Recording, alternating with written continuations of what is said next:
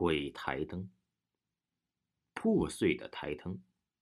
张浩啊，是个偏远山区来的大学生，特别喜欢看书。每天呢，他都看书到深夜，但是成绩却没有同宿舍的李军和王乐好。这李军和王乐的成绩一直是班级一二名的位置，而张浩怎么努力都只能挤到第三名。张浩啊，因为他穿的比较土，每天只知道看书。常被李军和玩乐呀嘲笑为书呆子。那晚在看书的时候，张浩的台灯被李军和王乐打闹的时候给摔坏了。这盏台灯啊一直在陪伴他看书，忽然就这么坏了，让他颇为心疼。蹲在玻璃碎片旁啊是垂眼欲泣。李军看得这么纠结，就笑道：“不就是个台灯吗？他已经是台灯界的高手了。我把台灯先借给你。”等我网上给你买一个啊，随便一个都比他好。说着就掏出手机，打开了购物网站，挑了个台灯给他看。张浩瞪了眼李军，说：“他会来找你的。”李军听了，感觉很好笑：“谁来找我？台灯啊！哼，你是不是念书念傻了？”说完，又继续和王乐继续打打闹闹去了。张浩把破碎的台灯拾起来，放在桌上，灯已经不能亮了。张浩叹了口气，也不看书了，上床就去睡了。平常啊，最晚睡的都是张浩，他每夜都看书到半夜。今天坏了台灯啊，就这么早睡觉，大家都感觉到诧异。李军和王乐也闹够了，就准备睡觉了。他们都爬上了床。宿舍里六个人都是睡上铺，下铺是书桌。李军看了眼手机，最后一个关了灯，刚躺下没多久就闹肚子。他郁闷着摸索着开着灯，房间忽然亮了，灯光啊来自张浩的书桌。李军被吓了一跳，连忙喊：“张浩，你台灯自己亮了。”可是这宿舍里却是很安静，大家似乎沾到枕头就睡沉了。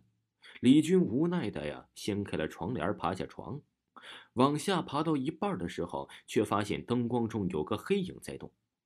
张浩的书桌前似乎有人。因为有书架遮挡着，李军看不见。他侧头看着张浩的床上，张浩床上的帘子遮着看不见。李军想，或许是张浩把灯修好了，再看书吧。李军的肚子咕噜咕噜的叫起来，他顾不得去看是不是张浩了，还是先去上厕所。于是他加快速度，可他一只脚刚从梯子上下来，房间却一黑，灯灭了。谁在恶作剧啊？李军的眼睛还没适应黑暗，这什么也看不见。他忍不住咒骂了一声，房间里静悄悄的，没有任何回应。李军忍了，想开灯后一脚踹死那个恶作剧的人。他们宿舍的东西总是乱扔，地上的篮球、吉他、泡面箱子、热水瓶，李军都一一避开了。凭着记忆摸黑到了墙边。等他摸到冰凉的墙壁的时候，他的眼睛也适应了黑暗。李军摸到开关，打开灯，灯没亮。他开关了几次都没亮。再看另一边墙上有两个红光在闪烁，大概呀是充电器。看来不是断电了，是灯坏了。李军呢也不开灯了，摸黑到了厕所，打开壁灯，却是连壁灯都坏了。他心底忍不住汹涌起了一大波脏话。这时他忽然感觉身后有着轻微的脚步声，细小的摩擦在这黑暗里显得是格外清晰。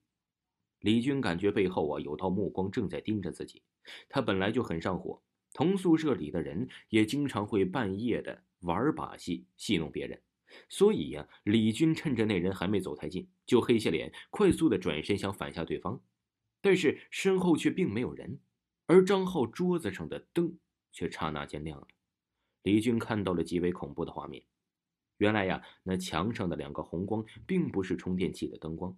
而是两只血红色的眼睛像火焰一样燃烧着，那张脸也被火烧过，遍布焦黑。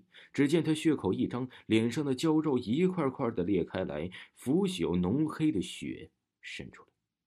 李军完全没有这心理准备，他甚至来不及叫唤，就感觉心脏骤停，呼吸骤停，眼前陷入黑暗。李军的死，外面的天才微微亮。张浩下床。背着背包出门了，王乐听见了动静，看了看时间，才五点，这个书呆子，干嘛起那么早啊？把他都吵醒了。王乐于是啊翻个身便睡了。王乐再次醒来的时候，外面天已经大亮了。他们宿舍的窗帘遮光，所以宿舍里还是和黑夜一般。王乐呀是下床上厕所，在张浩床边看见了这张浩的鞋。张浩很节俭，所以一双鞋没穿到破，他是不能换的。王乐疑惑的抬头看了看张浩的床，深蓝的床帘垂着，难道张浩又回来睡觉了？算了吧。王乐甩甩晕乎乎的脑袋，感觉睡得挺足的，脑袋呀却还是昏昏沉沉的。也许刚才是做梦呢，可能张浩啊根本就没有起来过。下一集继续为您播讲《鬼台灯》。